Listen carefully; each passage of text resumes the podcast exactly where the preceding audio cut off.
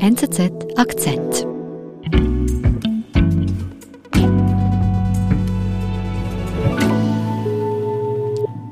Ja, hallo. Hoi Uli, das ist Nadine aus Zürich. Hoi Nadine. Hoi, wie geht's dir? Äh, ja, der Lage entspricht. nicht, nicht sehr gut natürlich, aber ähm, mal schauen. Wir fahren jetzt Richtung Westen. Uli, magst du dich vielleicht kurz vorstellen? Ja, mein Name ist Ulrich Schmid. Ich bin Sonderkorrespondent der NZZ, gegenwärtig in der Ukraine und fahre zurück jetzt von der Front aus dem Osten nach Westen. Russischer Großangriff auf die Ukraine. Ulrich Schmid flüchtet im Auto und erzählt, wie er den Kriegsausbruch erlebt. Uli, wie hat denn dein Tag begonnen? Heute Morgen war ich noch in Severodonetsk. Das ist eine Stadt rund 35 Kilometer weg von den selbsternannten Volksrepubliken. Und äh, da haben wir die Nacht verbracht, in einem kleinen Hotel. Und wie hast du von der Invasion erfahren? Ich wurde ungefähr um 5 Uhr geweckt. Ich habe auf meinem Handy so eine Funktion eingestellt, die mich benachrichtigt, wenn so Push-Nachrichten kommen. Und die haben sich dann gehäuft. Dann bin ich aufgewacht. Dann kamen aber auch die Meldungen von anderen Handys, dass es losgegangen ist, dass äh, die Russen einmarschiert sind und gewisse Städte bereits bombardieren. Mhm. Und dann war klar, dass wir das Hotel fluchtartig verlassen müssen. Was ist dir unmittelbar da durch den Kopf gegangen, als du diese Meldung gesehen hast, dass die Invasion beginnt? Äh, ehrlich gesagt, ungläubige, ungläubiges Staunen. Ähm, Natürlich habe ich mir das tausendmal gesagt, natürlich ähm, deutete alles darauf hin, aber es gibt eben diesen Moment, ähm, wo man dann wirklich realisiert, die machen das tatsächlich und Putin macht das tatsächlich. Mhm. Das ist mir durch den Kopf gegangen. Ich habe es wirklich, ich war fassungslos. Und dann habe ich meine Sachen so schnell wie möglich zusammengepackt. Ich hatte sie natürlich bereits am Abend zusammengepackt, das dauerte nur eine Minute. Und schon waren wir dann im Auto und sind Richtung Westen gefahren. Wo warst du da genau, als du vom Hotel in das Auto gestiegen bist? Ich war relativ nahe der Grenze zu den selbsternannten Volksrepubliken Luhansk und Donetsk, in diesem Fall an der Grenze zu Luhansk. Wir haben dort in dieser Gegend Reportagen gemacht. Wir sind äh, gestern bis sehr nahe an die Grenze gegangen das heißt also ganz äh, tief im Osten, äh, im Donbass äh, an der Grenze. Das ist da, wo wir gearbeitet haben, äh, die Zeit, in der wir da waren. Wer sind wir? Mit wem hast du dich da auf den Weg begeben? Wenn ich wir sage, meine ich Jeva, meine Fotografin, die mich begleitet hat seit Beginn dieser Reise äh, nach dem Osten und unser Fahrer, Dima Dimitri. Okay. Und du steigst also mit dein Kollegin ins Auto. Was habt ihr für ein Ziel? Wo wollt ihr hin?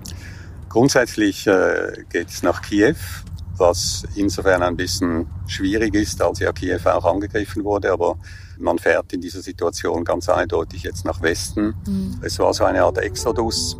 Und in den Straßen von Severodonetsk zu diesem Zeitpunkt ist mir eigentlich noch nicht viel aufgefallen, es gab sehr wenige Leute und sie wirkten aber alle sehr besorgt. Was mir aufgefallen ist, sie schauten alle ins Handy. Also die Leute hängen am Handy und nehmen pausenlos Nachrichten zu sich. Äh, meine Fotografin äh, ist mit einem ukrainischen Korrespondentennetzwerk äh, verbunden und bekommt pausenlos Nachrichten über den neuesten Stand. Das heißt, wir können uns schon so ein bisschen richten danach, was wo läuft. Wir hoffen, dass auch die Situation, die Nachrichtenlage sich im Laufe des Tages noch verbessert.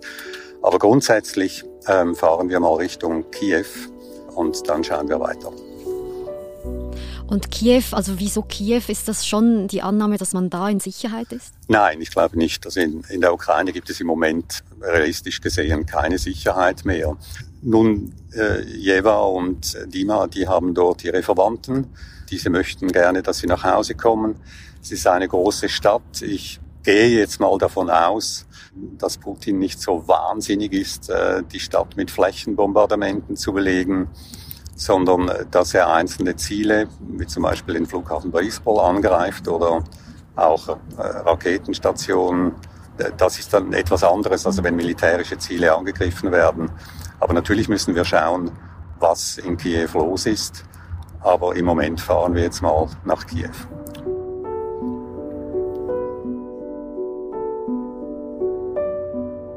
Und als du da jetzt losgefahren bist, bekommst du da jetzt etwas mit, dass diese Invasion von Russland begonnen hat?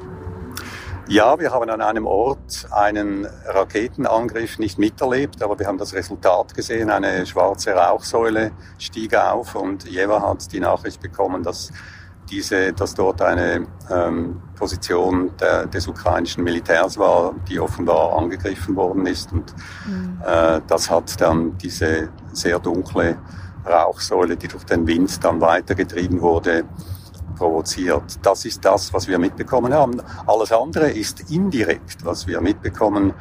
Also wir sehen eben diese unendlich langen mittlerweile Schlangen vor Tankstellen es sind zum Teil weit über 100 Autos, äh, manchmal schon 200 Autos, die da tanken. Ich nehme jetzt einmal an, dass viele dieser Leute dann nach Westen fahren wollen mit dem vollgetankten Fahrzeug, aber das weiß ich natürlich nicht. Von Hamsterkäufen und solchen Dingen habe ich bis jetzt noch nichts gesehen. Also die, vor den Geschäften haben sich keine Schlangen gebildet, aber vor den ATMs, also vor den Geldautomaten, da sind auch lange Schlangen. Die Leute wollen Geld ziehen. Und wie muss ich mir das vorstellen jetzt, wenn du unterwegs bist? Also sind das dann jetzt auch ganz viele Autos, die, die hier auf der Straße sind, so fluchtartig Richtung Westen fahren? Bis jetzt ist es eigentlich erstaunlich. Also bis jetzt fahren wir mit gutem Tempo nach Westen. Ich würde sagen, es gibt nicht besonders viele Autos vorderhand auf den Straßen und erstaunlich ist auch, es gibt auch Gegenverkehr. Das heißt, auch viele Autos fahren nach Osten. Wir haben also bis jetzt noch keine Staus erlebt. Wie ist das zu erklären, dass, dass Menschen Richtung Osten fahren? Sie, sie setzen den Alltag, soweit ich das sehe, ihren Alltag einfach fort. Ähm, wir haben Arbeiterinnen gesehen, die die Straße geflickt haben und äh, ganz offensichtlich wird in den, in den Läden gearbeitet, die Busse verkehren. Das heißt, die Ukrainer tun das, was sie auch schon in den letzten Tagen getan haben. Sie Sie lassen es sich nicht anspüren, äh, sie setzen ganz einfach ihren Alltag fort.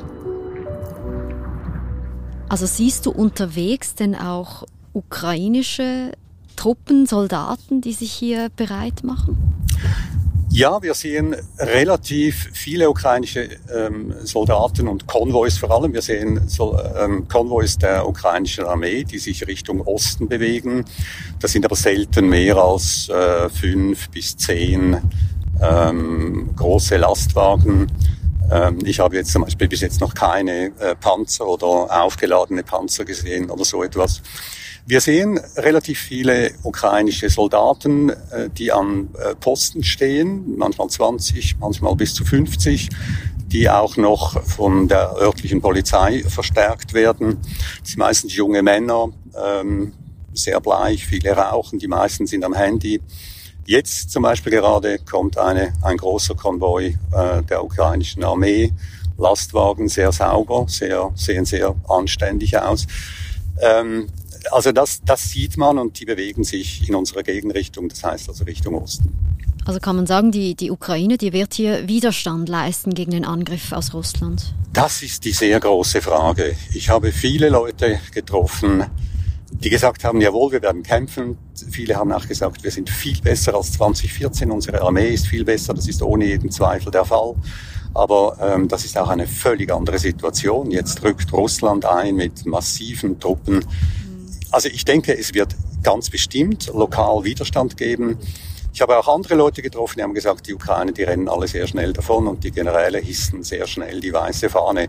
Mhm. Ich äh, weiß das nicht. Ähm, ich habe bis jetzt nichts gehört. Ich habe nichts gehört, dass Truppenverbände jetzt einfach aufgegeben haben oder sogar kollektiv äh, übergelaufen sind.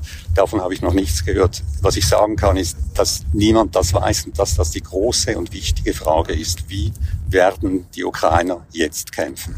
Schwer zu sagen. Wir sprechen miteinander vormittags Schweizer Zeit. Du bist bereits mehrere Stunden im Auto unterwegs. Wie lange wird deine Reise jetzt noch dauern?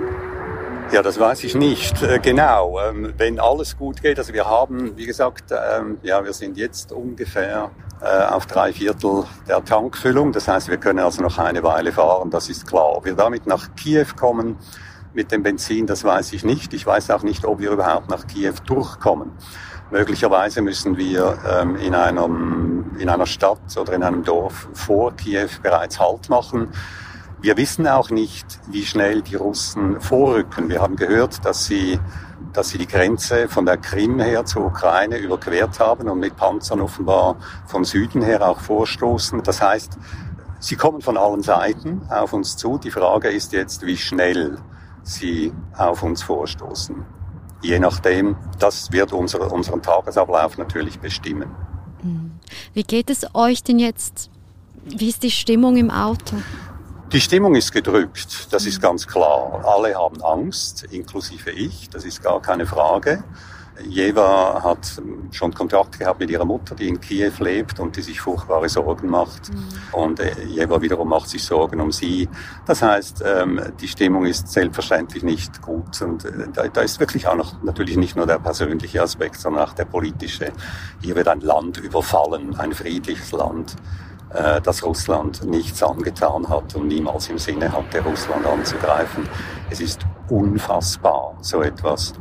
Und äh, das drückt die Stimmung, dass so etwas wirklich möglich ist. Also diese Fassungslosigkeit, die ich geschildert habe, die ist im Auto zu spüren. Wir schweigen lange, aber wir reden dann auch streckenweise wieder sehr intensiv.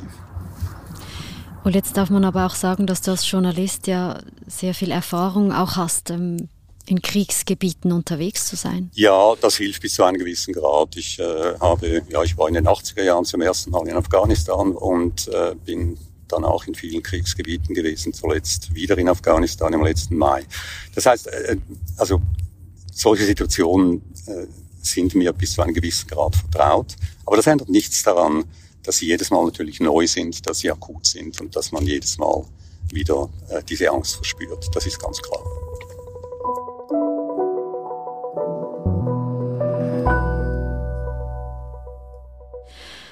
Uli, vielen lieben Dank, dass du unter diesen unglaublichen, schrecklichen Umständen dir Zeit genommen hast und uns geschildert hast. Und ich wünsche euch weiterhin eine ganz gute Reise, viel Sicherheit und dass ihr auf euch aufpassen könnt. Danke vielmals. Wir können es brauchen.